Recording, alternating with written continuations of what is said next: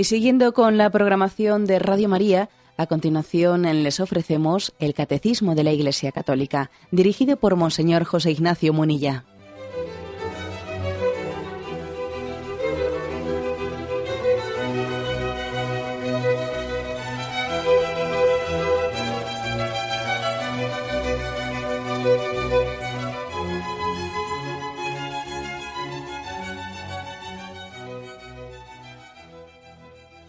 Un cordial saludo a todos los oyentes de Radio María.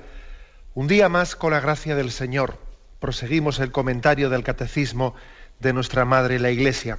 Estamos adentrados ya en la explicación del cuarto mandamiento, honra a tu padre y a tu madre. Y hemos dedicado unos cuantos programas introductorios a este cuarto mandamiento. Y estamos en un apartado que dice la naturaleza de la familia. Hemos explicado el punto 2101, continuamos ahora a partir del punto 2202. Dice, un hombre y una mujer unidos en matrimonio forman con sus hijos una familia. Esta disposición es anterior a todo reconocimiento por la autoridad pública, se impone a ella. Se la considerará como la referencia normal en función de la cual debe ser, deben ser apreciadas las diversas formas de parentesco. Aquí, como veis, se habla de, de que antes que el reconocimiento jurídico existe la realidad. Es decir, que la unión del hombre y la mujer en matrimonio, que conforma con sus hijos una familia, eso es así no porque lo reconozcan unas leyes. Es una realidad prejurídica. Antes del reconocimiento del derecho existía ya. ¿eh? Dice, esta disposición es anterior a todo reconocimiento por la autoridad pública. Se impone a ella. Se la considerará como la referencia normal. La referencia normal se refiere a que es norma. ¿eh? No se refiere a normal, corriente. No, no. Se refiere, es la referencia normal. O sea, le da norma es una realidad prejurídica. Existen, bueno, yo no soy ningún especialista en esto, ¿eh? en derecho, pero existen dos concepciones, ¿no? Dos concepciones del derecho, una que cree en el derecho natural y otra que es mm, una concepción de derecho positivista, ¿no? La positivista, de alguna manera, viene a decir eh, que es la norma jurídica misma la que es eh, fuente de, la que, la que es la, autoridad última, la fuente última de las cosas, ¿no? Es decir, son las leyes, las leyes las que crean, ¿eh? a partir de, son la fuente de las, ¿eh? de las realidades. Todas las realidades han nacido de leyes que las regulan, ¿no? Sin embargo, la otra concepción, la del derecho natural, es decir, hay algo que es previo a las leyes, ¿eh? que son las, la, realidad misma, que las leyes están llamadas a tutelar, a ordenar, pero entre esta concepción de derecho positivista, ¿eh? que en el fondo una cosa es moral o inmoral, depende de que esté prohibida o no prohibida. Esa es la concepción positivista. Pues mira, ¿eh? ¿qué es lo que le da la moralidad o la inmoralidad a las cosas? Pues que está prohibido o, está legalizado. Esa es la concepción positivista. Y así resulta, pues que mira, que eh, en un estado algo está prohibido y en otro estado algo está legalizado. Entonces te vas, te vas de un sitio a otro y aquí puedes hacerlo y aquí no. Y si te cruzas la frontera, pues, pues es, es legal. Si cruzas la frontera al otro lado, es ilegal. Pues tú fíjate, fíjate qué cosa tan ridícula, ¿no? En lo que es esa concepción positivista, como si las mm, leyes mismas fuesen las normas de la moral. no, pues no, mire usted, la ley, la ley no puede ser la norma de la moral. La ley en el fondo será norma, será fuente de la moral en la medida en que esa ley ha, recogido algo que, no está, que, no está en el hombre mismo en su iniciativa, sino que el hombre ha recogido, ha expresado lo que es de derecho natural. ¿no?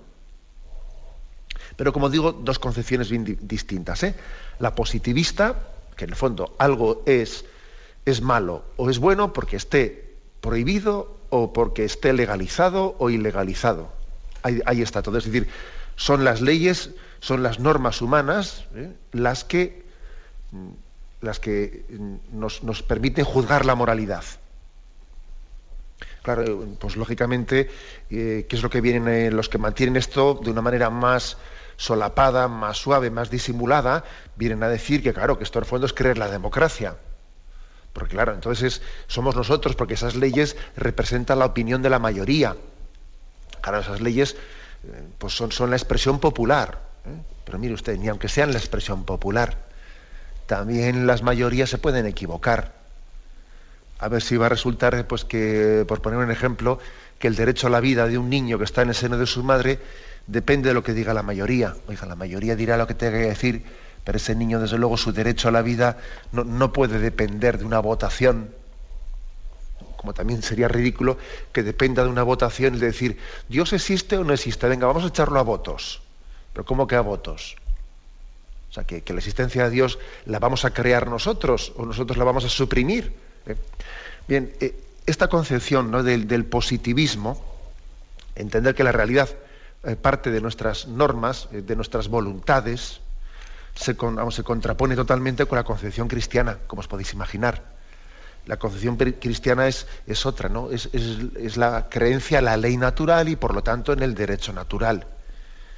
Y no es el hombre el que crea con sus leyes, el que crea y, la, moralidad, sino que es, es, el que tiene que tutelarla con una serie de leyes. Aquí lo que se dice es que el matrimonio es una institución prejurídica. Prejurídica. Por cierto, que cuando se habla tanto de en estos debates sobre antropología y, y matrimonio y familia, etcétera, pues que la concepción judeocristiana se intenta imponer. Oiga, perdón usted, el concepto de matrimonio es precristiano es prejudío. Es, aquí ha habido civilizaciones que no han tenido nada que ver con el cristianismo y con el judaísmo, como la civilización griega o la romana, etcétera, y, la concepción de matrimonio era precristiana y prejudía, ¿eh? porque estamos, lógicamente, también ellos entendían y, defendían lo que es un derecho, derecho natural. Algo prejurídico. Claro, esto, esto en el fondo, como os podéis suponer, eh, pues es algo, es una afirmación bastante de, sentido común, pero que al mismo tiempo le pone muy nervioso, le pone muy nervioso al hombre que tiene una concepción autónoma de no, estar por debajo de nada, ¿no? Es esa especie de, de, imagen del hombre soberbio, en el fondo imagen de Adán y Eva, ¿no? El pecado de la soberbia de yo no estoy debajo de nada, es decir, yo no tengo que respetar nada previo. Aquel aquel árbol del bien y del mal, del cual se les pedía que respetasen y que no comiesen de él, en el fondo no deja de ser una imagen de algo que a mí me ha sido dado y que yo no soy dueño de ello. ¿eh? Una realidad prejurídica, es decir, aquí hay un bien que, que el matrimonio es lo que es y que la familia es lo que es y es algo prejurídico y el Estado no tiene derecho a cambiarlo. Pues en el fondo estamos aquí también ante esa imagen de, eh, que se les ponía a Adán y Eva, que es la imagen de que hay bienes morales que te han sido dados, de los cuales tú no eres dueño, y no son tus decisiones arbitrarias las que, las que van a crear o las que van a negar la realidad, sino que estaban ahí antes de que tú existieses. ¿eh? Bueno, pues a esto le llamamos ¿no? una realidad prejurídica, ni porque los estados afirmen o nieguen eh, se va a cambiar esa realidad. El matrimonio es la unión del hombre y la mujer, una unión estable, abierta a la transmisión de la vida, ¿no? que lógicamente luego las leyes la reconocen, la tutelan, la amparan, porque entienden que es la célula básica de la, sociedad. Una realidad prejurídica, como se dice aquí. Bueno, y, me permito un pequeño, un pequeño excursus, ¿no? una aplicación práctica ¿eh? a, lo que, a lo que también ha ocurrido en España en torno al tema del matrimonio homosexual, etcétera. ¿Cómo se suelen, qué estrategias suelen, eh, suelen llevarse a efecto a la hora de, de cambiarnos, ¿no? de cambiar un concepto tan básico como es este, ¿no? un, concepto totalmente pues, introducido en nuestra cultura, en toda la historia pues, de, los pueblos. ¿Cómo, ¿Cómo, se ha procedido? ¿Con, qué estrategia ¿no? se ha podido llevar a cabo, el cambio de algo tan sustancial como es el propio concepto de matrimonio? Pues fijaros, yo creo que la estrategia ha sido la siguiente. Primero, se, engaña a la opinión pública, se engaña hablándole de una extensión de derechos. Claro, vamos a ver, eh, vamos cuando se reivindica el matrimonio homosexual es, mire usted, si a usted, si yo a usted no quiero cambiarle nada, yo a usted le respeto totalmente el matrimonio de toda la vida de Dios que usted ha tenido. Ese matrimonio tradicional que usted eh, vive, si, si a usted se lo respeto, si a usted yo no le quito nada, lo que quiero es que se extiendan los derechos. Que bueno, sin quitarle a usted nada, que también hay otras personas pues una pareja homosexual que tenga derecho a casarse. Se le extiende los derechos sin quitarle a usted nada. ¿Cómo usted puede estar en contra de que los derechos se extiendan? Claro, con ese argumento así, claro, pues mucha gente se queda mirando y dice, anda, oye, pues yo no puedo ser tan egoísta, ¿no? Yo cómo puedo estar en contra de que los derechos se extiendan. Yo voy a decir, no, yo quiero que los derechos sean restringidos y que las demás personas no tengan derecho, que solo tenga yo derecho. Claro, a ver quién es el guapo el guapo que, se queda en ese planteamiento de los malos, ¿no? Bueno, primeramente se habla de extensión de derechos. A ti no se te niega nada. ¿Vas a impedir tú que otros tengan también derechos? Pero fíjate tú por dónde, que en un segundo paso de la estrategia, no es que se haga una ley específica para que las parejas homosexuales tengan los mismos derechos, no, no, es que se cambia en el Código Civil español se cambia el concepto de matrimonio y el matrimonio deja de ser ya la unión del hombre y la mujer para ser la unión de dos personas, eh, cónyuge A y cónyuge B. O sea, es decir, que primero se ha reivindicado la extensión de derechos y luego resulta que se ha cambiado el concepto de matrimonio. El matrimonio ya deja de ser lo que era. Hemos, en virtud de que queríamos que alguien eh, también pudiese tener derechos, hemos cambiado el concepto hemos cambiado el concepto. Madre mía, qué, salto hemos dado.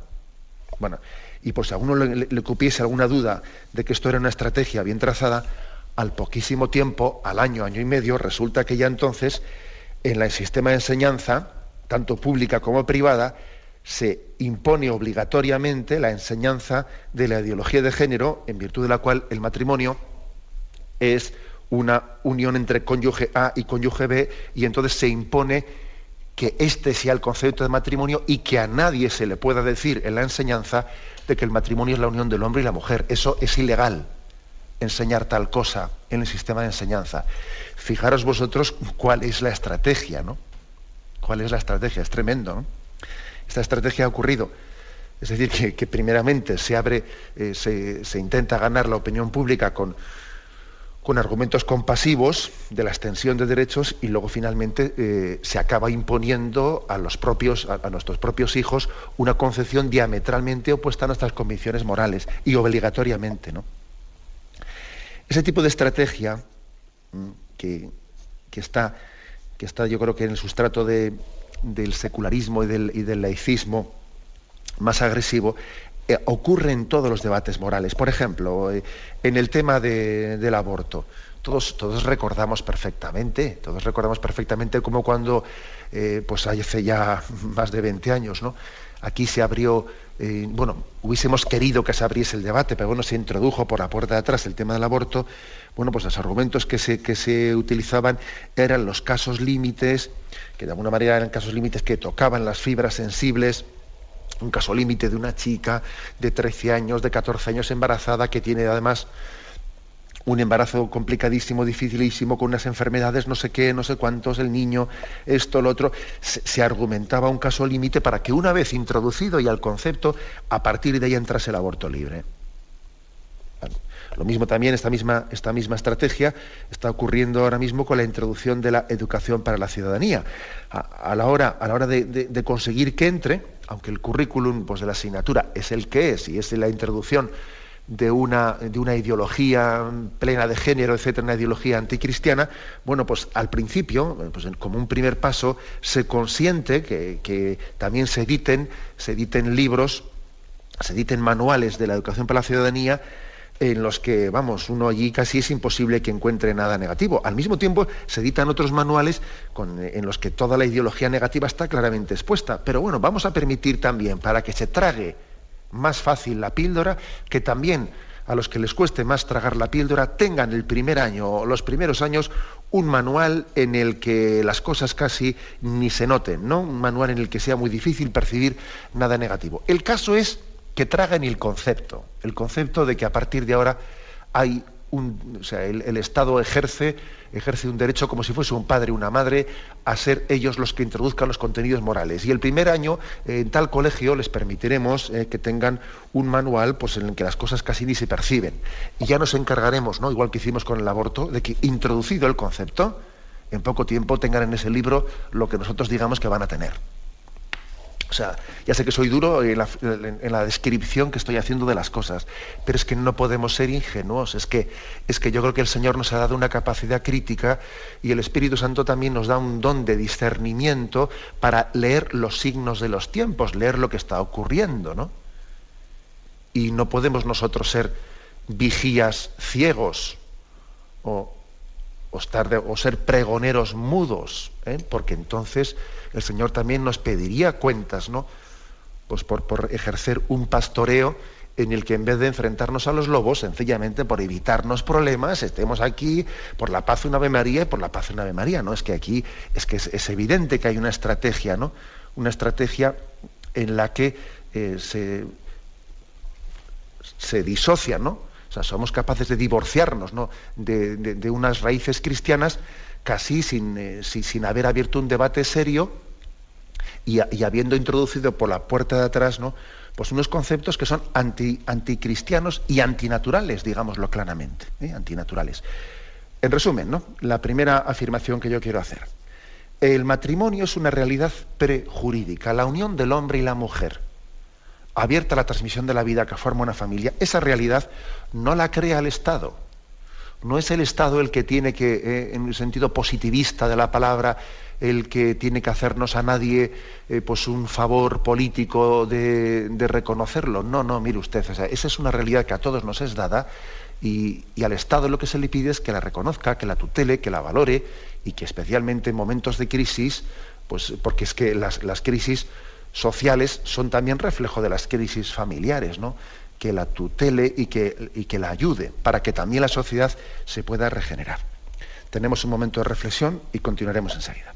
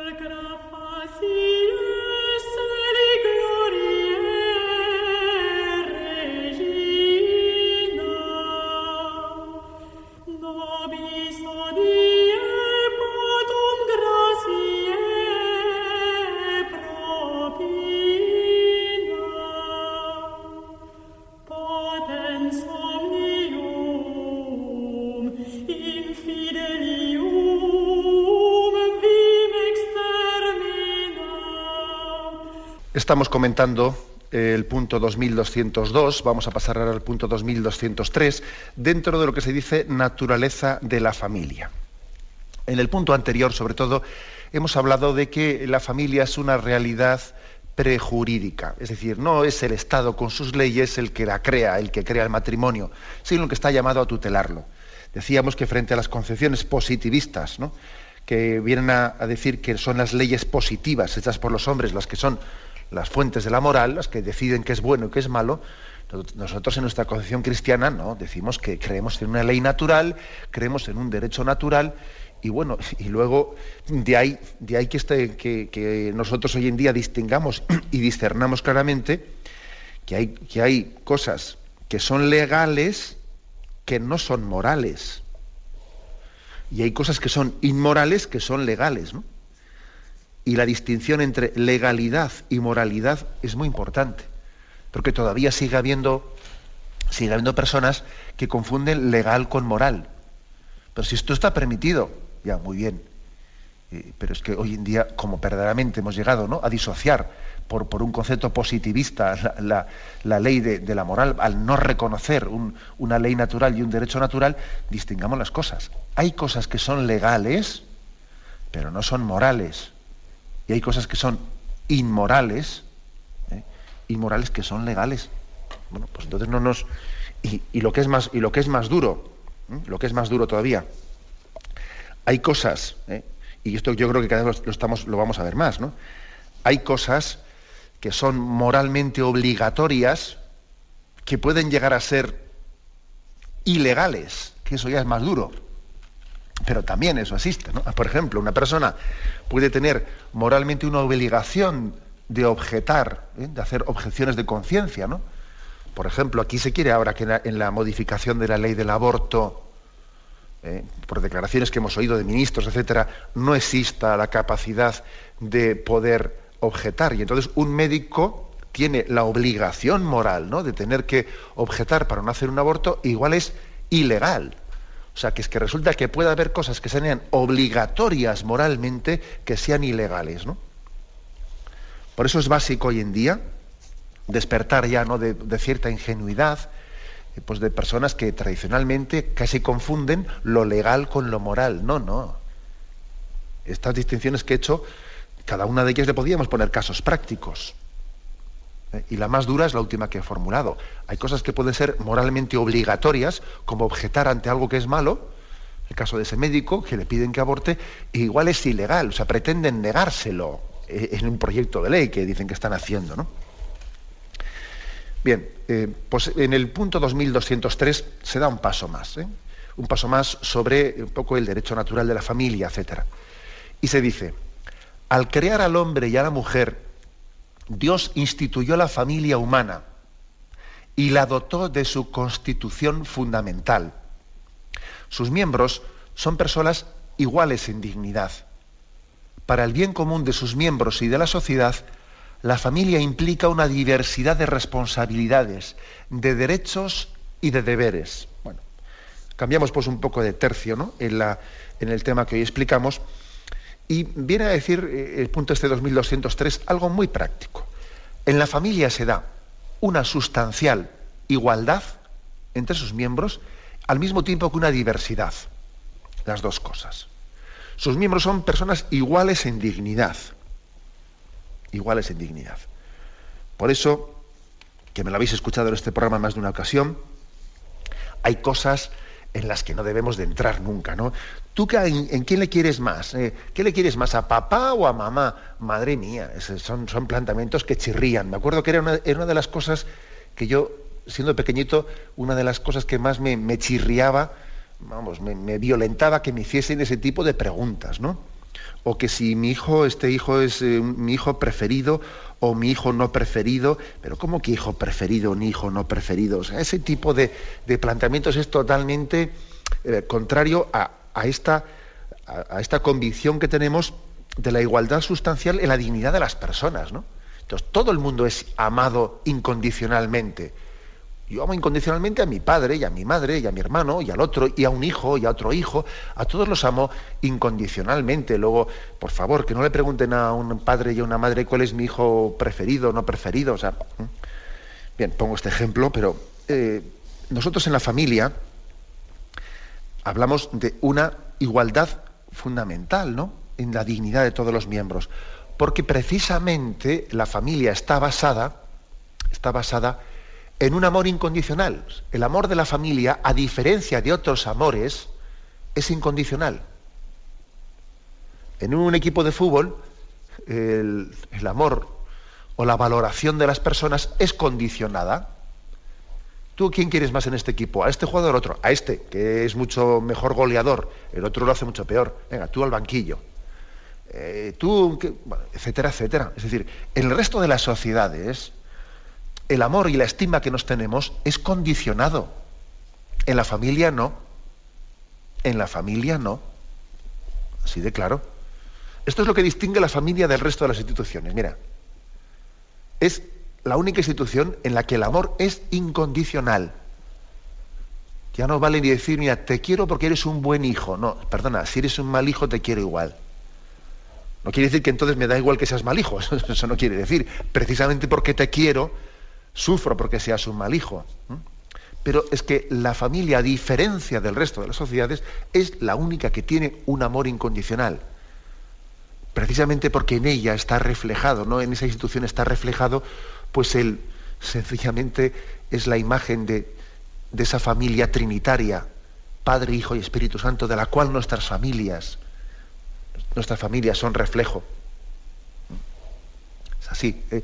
Padre, Hijo y Espíritu Santo, ¿no? Y la familia tiene, es padre, madre e hijo, ¿no? O hijos es reflejo de la Trinidad. Hablaremos de ello, pero ahora, ahora no nos toca la, visión directamente religiosa o cristiana, sino la visión natural. Pero en la visión natural en la que estamos, se puede afirmar que la familia tiene una, una misma, eh, tienen todos los miembros una misma dignidad porque hay un amor incondicional, eh, que no nos vengan con, pues, pues con, con, intentos de distinción de quién tiene más derecho, menos derecho, ¿no? Y fijaros bien, incluso si en una familia alguien tiene más derecho, es el débil. ¿eh? Es el débil. Si hay un hijo, un hijo enfermo, a ese no se vuelcan todas las, las fuerzas y, todos, y toda la capacidad de solidaridad en él. Si hay un hijo enfermo, ese es el hijo favorito. Y si en una familia hay un síndrome de Down, sabemos que hasta qué punto toda la familia es una piña en torno a él. Hay, por lo tanto, una concepción de igual dignidad de todos los miembros. Ahora, sin embargo, esto no es un igualitarismo, fijaros bien. Esto no quiere decir que nosotros eh, apliquemos ese principio de igualitarismo, pues no. No, porque nosotros al mismo tiempo también reconocemos en la familia una riqueza de que esa igualdad en la dignidad está basada también en una diversidad en los, en los roles, y la función que cada uno cumple en la familia. No creemos en un igualitarismo. Ojo, que esta cultura actual resulta que cae justamente en la contradicción. Predica un igualitarismo y luego resulta que niega la dignidad de los miembros de la familia. Este está enfermo, nos lo podemos cargar. Este y, luego, y luego predica el igualitarismo, tú. Es que es justamente lo contrario, ¿no? ¿Cómo se puede hablar de igualitarismo, de que es lo mismo ser padre que madre, que hijo, que tal, no? si luego resulta que ni siquiera reconoces el derecho a la vida de los miembros, madre mía, ¿cómo se puede hablar de igualitarismo? Nosotros no queremos un igualitarismo, queremos que providencialmente existen roles distintos y diversos en la familia y que por naturaleza, pues no es lo mismo ser padre que madre, pues no es lo mismo ser hijo, hijo o padre, no hay roles distintos. Y es verdad, ¿eh? es verdad que bueno, pues que también las, mm, las costumbres sociales o las tradiciones sociales pues pueden influenciar a la, hora de configurar eh, las relaciones familiares. ¿no? Y ahí, vamos, sabemos que ha habido sociedades más patriarcales, más matriarcales. Ha habido familias que según tradiciones, según costumbres, pues se han formado más en torno al padre, a la madre. Bueno, esas son tradiciones, etcétera, ¿no? Pero sería un error pensar que la diversidad de roles dentro de la familia todo ello es una construcción de las culturas y que en ello no hay nada de natural. O sea que la diferencia entre hombre, padre o madre, hombre, mujer, padre, hijo o hijo, padre, que eso en el fondo son todo, todo eso depende eh, de las culturas y son influencias eh, sociológicas, ¿eh? pero no hay en ello nada de derecho natural. Sería un error pensar eso. Claro que hay de derecho natural en ello. Hay mucho de derecho natural. Aunque luego, pues diga así, las tradiciones y las influencias sociales lo pueden configurar un poco más. Pero aparte de lo que configuren las tradiciones y sociales, ya existe, ¿no? De naturaleza, una diferencia entre padre y madre, entre hijo, hijo progenitor, no, es distinto, ¿no? Entonces, hoy en día estamos en una cultura que por una parte es cultura unisex, ¿no? Unisex, o sea, casi es lo mismo ser hombre, hombre que mujer. Pues no, no es lo mismo ser padre que madre. No es lo mismo. Y muchos de los, y muchos de los problemas eh, que arrastran hoy en día muchos, muchos niños, muchos adolescentes, está en haber tenido una carencia de padre. Porque hoy en día está más, extendida la crisis del padre que la de la madre. Hay una carencia muy grande de paternidad en esta cultura, en la que falta el principio de autoridad, ¿no? Carencia de padre, está más extendida que la de la madre. También hay carencias de madre, pero es más frecuente lo primero.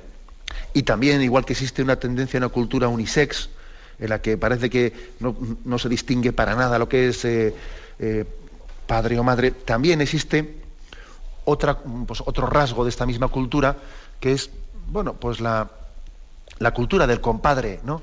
Del compadre que, parece que ser un buen padre, ser un buen padre es pues no ejercer para nada la autoridad con el hijo, es ser, pues ser tu, compadre, ¿no? Ser su compadre, ser su amigo, y diciendo que el padre es el amigo del hijo, pero no el que aquel que ejerce su autoridad sobre él.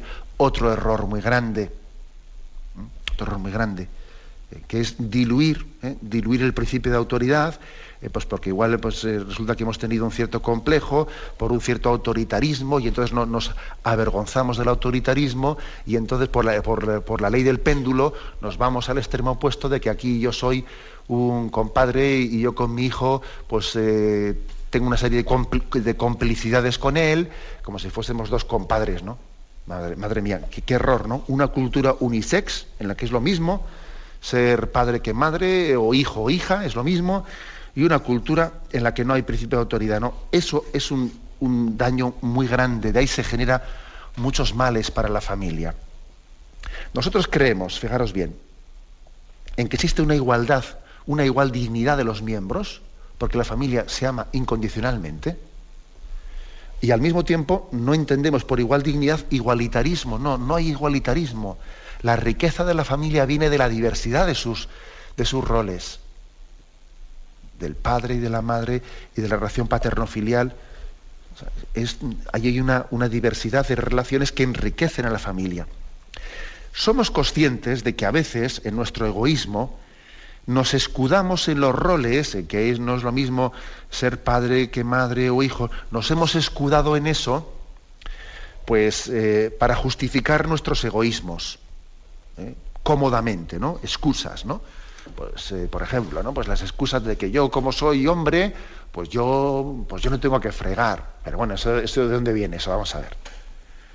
Pues sencillamente ese, es tu egoísmo, tu egoísmo disfrazado ahora de, de, rol paternal que no sé de dónde te lo has sacado.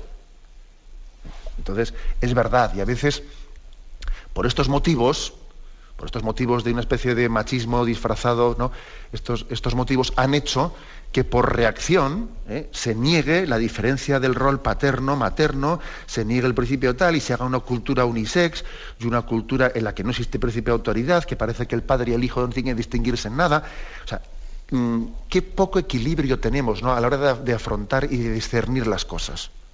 Por supuesto que a veces se ha abusado, se ha abusado del concepto de rol pues para justificar mis egoísmos, ¿no? Como si resulta que yo, porque sea padre, pues esté justificado de quedarme en el sillón tumbado, mientras que, bueno, vamos a ver, eso, eso en principio, eso no tiene, no tiene justificación alguna en la naturaleza, sino que tú puedes estar escudándote en ello, eh, pues para justificar tus comodidades y tus egoísmos.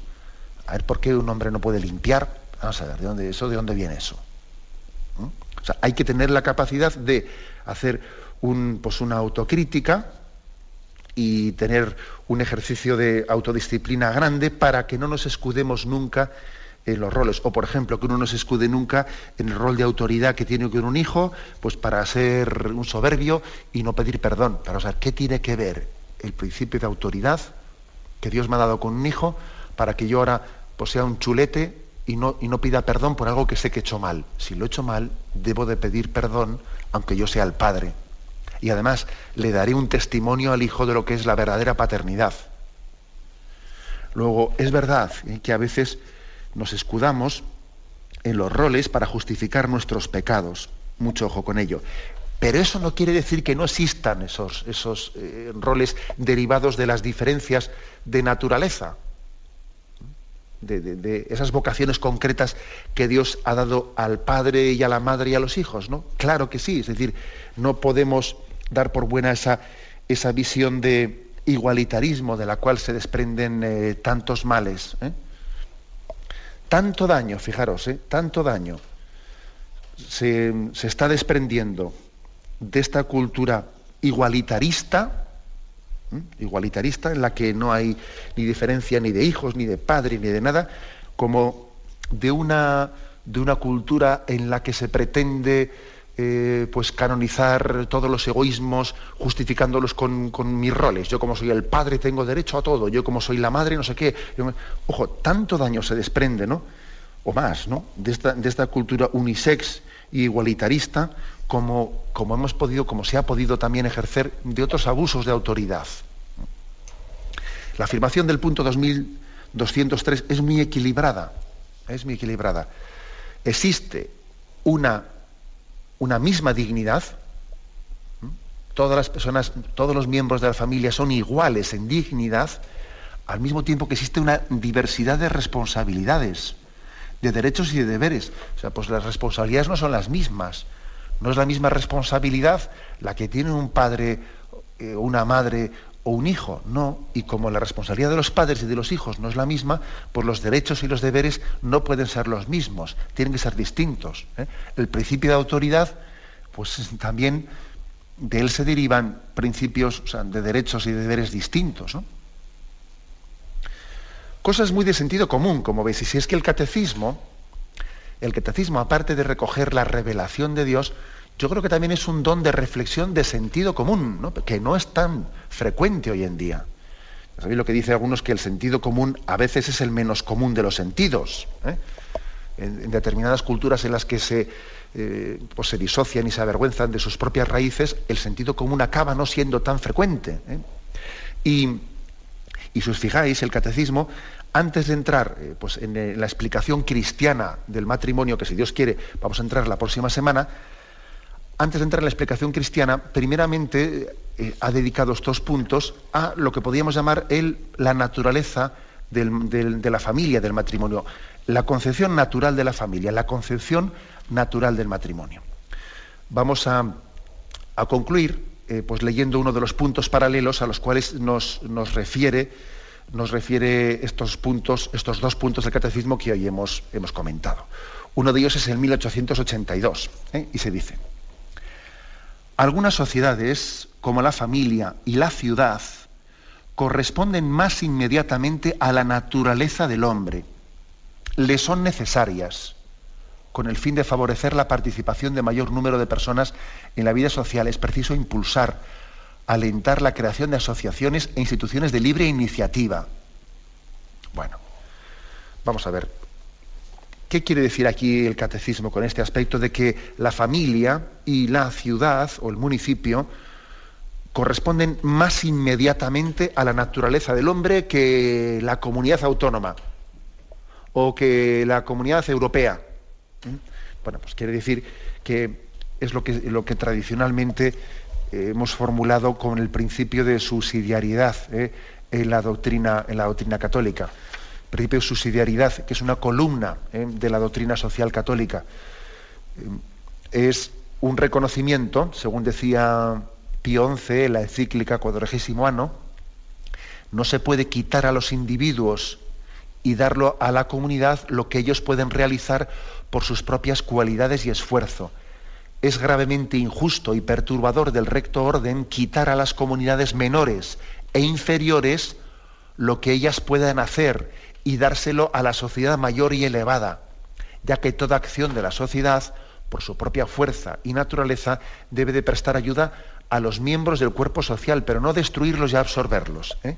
Es decir, el principio de subsidiariedad, subsidium, quiere decir pues que el Estado está para ayudar a la sociedad inferior. Y la sociedad inferior está para ayudar, por ejemplo, al municipio, ¿no? Y el municipio está para ayudar a las familias. Eh, son más, más, mm, corresponden más a la naturaleza del hombre. La familia y el municipio, y el pueblo o el municipio, que después la comunidad autónoma, el Estado, las naciones. No digamos ya nada, pues que si las eh, confederaciones continentales, que si la Comunidad Económica Europea o no sé qué.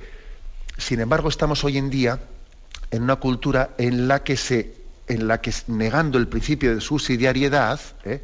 pues parece que todo tiende a decidirse desde una política última que anula las, eh, pues las, realidades sociales inferiores. Inferiores me refiero más de base, más de base. ¿eh? En nuestra concepción, la, la familia es la célula básica de la sociedad. Luego vendrá el municipio. Y luego vendrá pues, eh, pues la comunidad autónoma la nación, etcétera, ¿no? Pero en nuestra concepción católica vamos del menos al, de, lo pequeño, de la familia, a las, a las asociaciones grandes, no, no, viceversa, no al revés, ¿no? No es como si el Estado tuviese que ser ¿no? el, que, el que diese carta de ciudadanía al municipio o carta de ciudadanía a la familia. Este principio de subsidiariedad es una de las columnas eh, de las columnas de la doctrina social católica. En, esta, en este mundo de la globalización en el que estamos, ¿qué riesgo existe que escudándose en la globalización todo se, decida desde instancias lejanísimas al hombre, ¿no?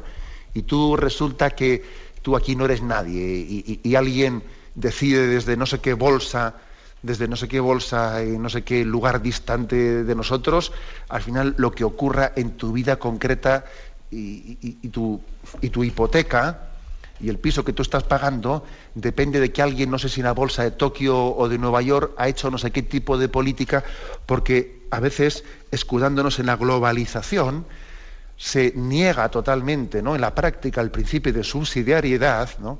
Y, entonces la familia pues, tiende a, ser sufridora de todo y el municipio tiende a ser sufridor de todo, etcétera, ¿no? O sea, la globalización, claro que tiene grandes, eh, grandes bienes, ¿no? Pues de, permitirnos una comunión a nivel universal, pero tiene grandes riesgos. Tiene grandes riesgos, ¿no? Es mm, difícil vivir el principio de respetar el principio de subsidiariedad si la globalización pretendemos eh, elevarla eh, a principio de, sentido último de la autoridad universal, ¿no? que acaba, acaba haciendo pues, de la familia, del municipio, incluso de los estados y de las naciones, pues nada, unos mandados que, tienen, que, que tienen que estar danzando pues bajo la batuta de no sé qué tipo eh, de autoridades internacionales que dirigen, que dirigen el planeta. ¿no? Principio de subsidiariedad, por lo tanto. ¿eh? También aquí la, Iglesia, a la hora de predicar lo que es la familia en su naturaleza, lo recuerda. La familia es la célula básica de la sociedad y las instancias sociales superiores deben de servir a las inferiores y, no, y no al revés. Lo dejamos aquí y ahora damos paso a la intervención de los oyentes. ¿eh? Podéis llamar al teléfono 917 107 700. 917 107 700.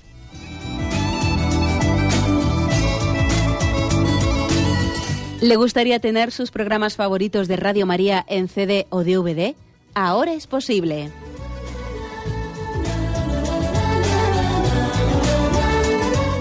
Le sugerimos que primero se informe en qué formato de audio lo puede escuchar en su equipo, DVD o CD, teniendo en cuenta que no todos los lectores de CD pueden reproducir el formato digital MP3 en el que enviamos nuestros programas. Y luego, si quiere en su casa esos programas que tanto le gustan, solo tiene que escribir una carta a Radio María, Paseo Lanceros 2, primera planta 28024, Madrid, indicando si lo quiere en CD o DVD y cuántos programas. También le rogamos que escriba su nombre, dirección y no se olvide de facilitarnos un teléfono de contacto para cualquier duda que nos surja.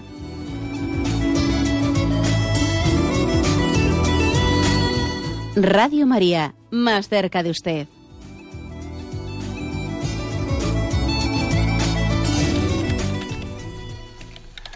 Buenos días, ¿con quién hablamos? Hola, buenos días. Buenos días. Soy, Luis, soy Luis de Almería. Adelante, Luis. Mire, yo, lo que estás diciendo me suena, no solamente no me suena duro, sino que me suena a gloria, ¿no?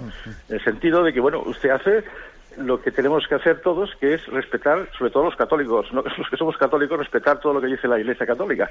Por lo tanto, yo que trato de ser un católico convencido, pues realmente todo eso me, me sabe de maravilla. Bueno, me, ahora también lo quería decir eh, de cara a que haya políticos, por ejemplo, en la vida pública, que quieran respetar todo lo que usted o la Iglesia Católica dice, si no tienen una, una, clara inspiración cristiana, es, es, dudoso que al final lo respeten. Por lo tanto, yo pienso que, por ejemplo, de cara a próximas elecciones, yo pienso que la gente tendría que pensar de una vez por todas, yo creo que los, hasta los obispos de España, de que si no hay un apoyo real a partidos políticos de inspiración cristiana que están que siguen fielmente el derecho natural, como usted ha dicho, la posibilidad de que esas leyes a favor de la vida, a favor de la familia, se pongan en práctica, es prácticamente la posibilidad es nula.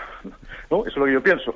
Y luego, claro, pues, pues habría que decir las cosas más claras, en el sentido de que hoy en día yo pienso que en unas elecciones pensar que eh, decir que no se puede votar bueno, que hay que votar a partidos de ese, tipo, no decir a qué partido. ¿no? Yo soy, por ejemplo, el Partido Alternativa Española. Bueno, pero esos partidos son los únicos que poco a poco podrían hacer grande esos principios cristianos verdaderos. Y decirlo claramente, hoy en día, tal como están las cosas, ningún partido con representación parlamentaria sigue lo que dice la Iglesia. Por lo tanto, habría que decir que habría que optar por esos partidos, aunque son minoritarios en votos, podrían ser grandes a la hora de reflejar esas ideas.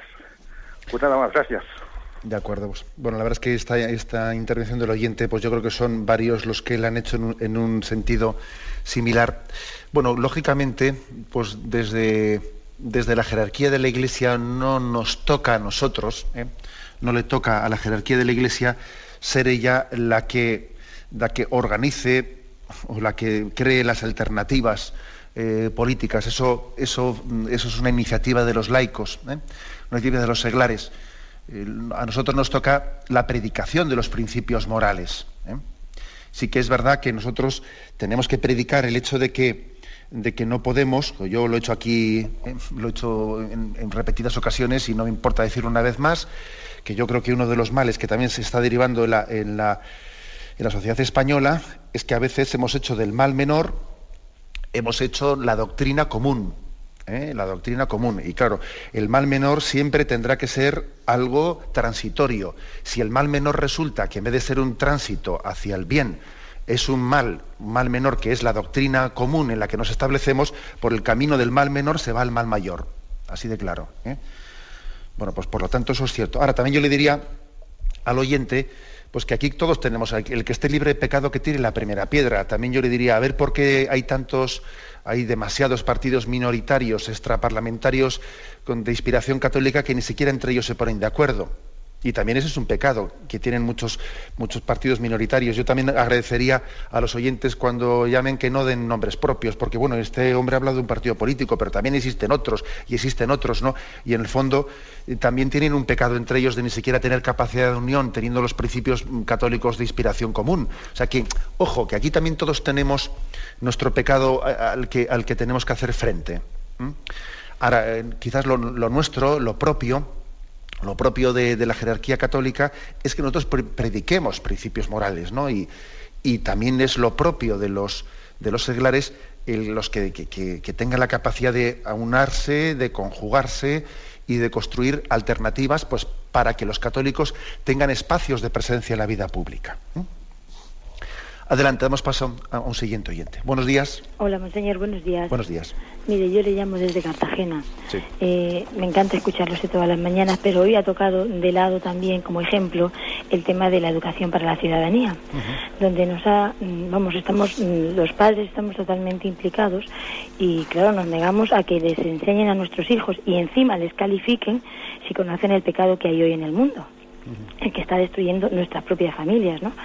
Eh, en la primera clase, aquí en Cartagena, una niña le pregunta a su señorita eh, en qué motivo o en qué ocasión ella sería capaz de matar a un hijo.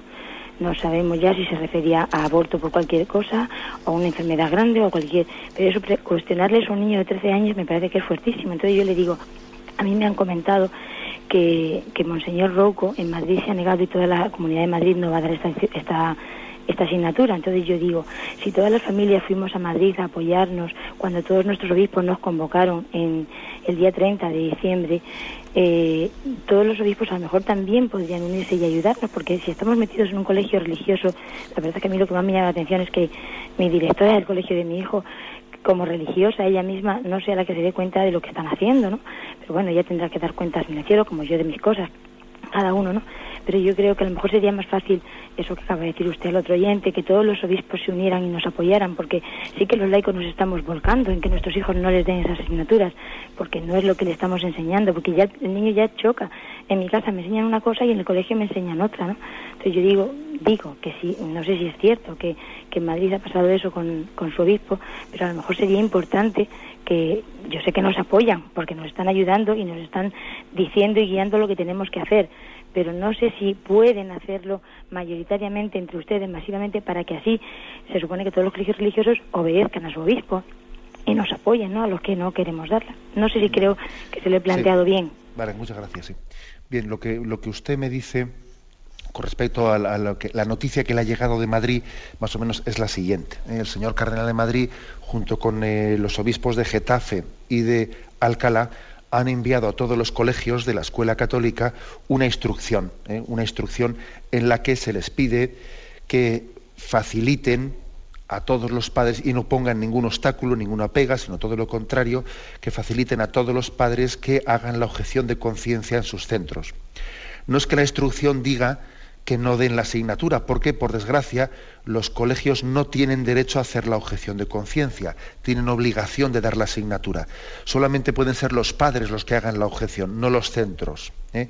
Con lo cual, lo que esa instrucción mm, del cardenal y de los dos otros dos obispos de la Archidiócesis de Madrid eh, han mandado a los colegios es pedir facilidades, no pedir, o sea, que no se pongan pegas, porque por desgracia también yo creo que en, muchos lugares de la escuela católica se ha cometido el gran error de obstaculizar a los padres objetores, obstaculizarles, cometiendo un gran error, un gran error, porque yo creo que precisamente los padres objetores van a ser los que, los que mejor defiendan, sin duda alguna, los, los mayores defensores, pues del espíritu del colegio religioso del ideario del colegio religioso.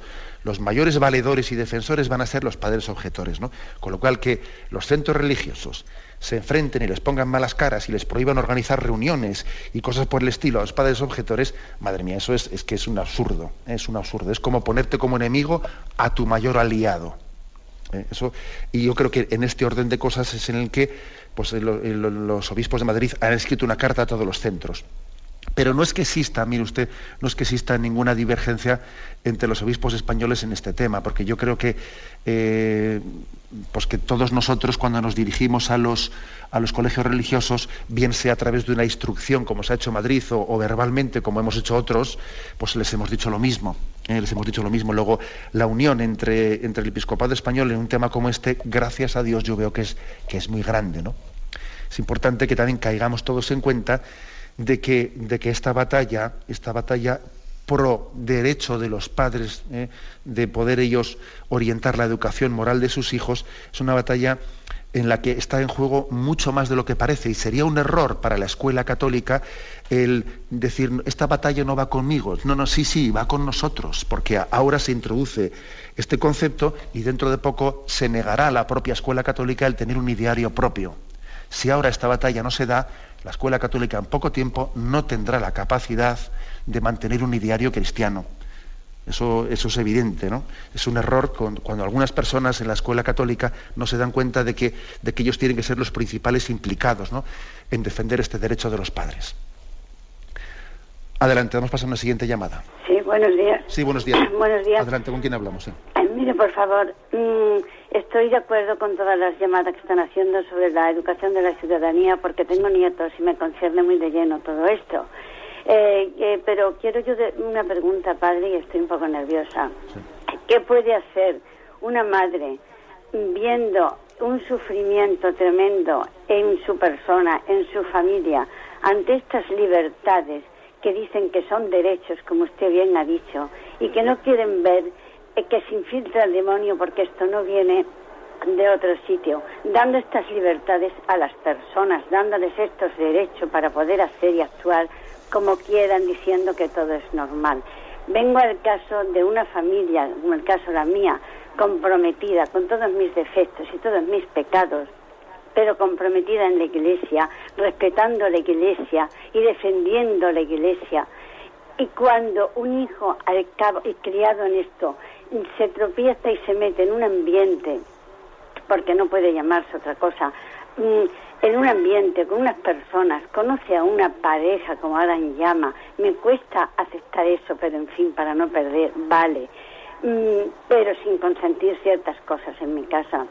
Y al cabo de veintitantos años, se te llena la sangre y el corazón cuando te dice que se siente mujer, que no es hombre, y que va y hasta donde pueda llegar. Y encima, esta pareja apoya y dicen que son más felices que nunca. Y la sociedad y todos los ambientes donde consultas fuera de la iglesia, claro está, te dicen que es normal. Y para no perder a un hijo o una hija hay que aceptar esto si no se quiere perder. La lucha de una madre entre Dios, la moralidad y el convencimiento de que esto no es normal, porque no lo será nunca. Pero claro, soy madre y claro, mi familia pues usted comprenderá, todos mis hijos, nietos, todos estamos comprometidos en todo esto, convencidos, no, no me refiero.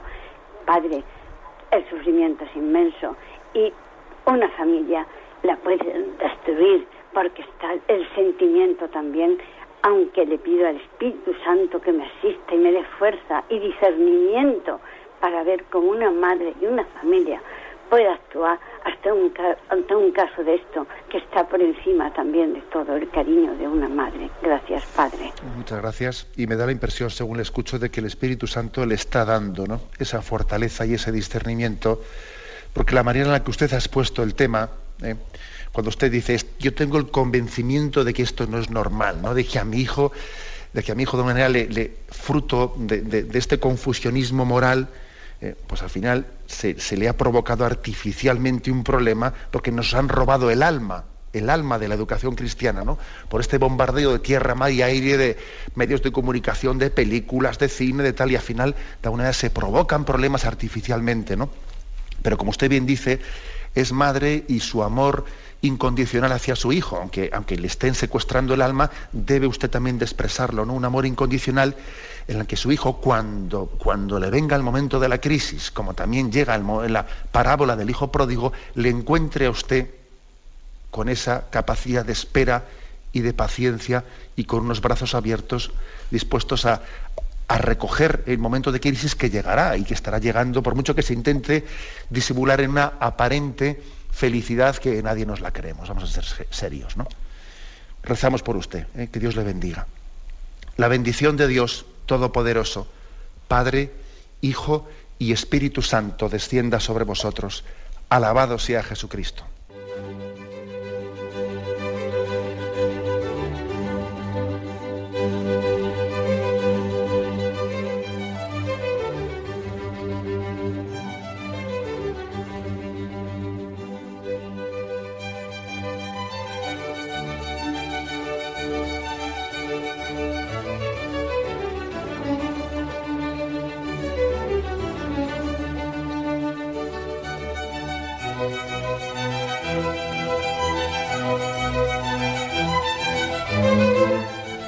Han podido escuchar en Radio María el Catecismo de la Iglesia Católica, dirigido por Monseñor José Ignacio Munilla.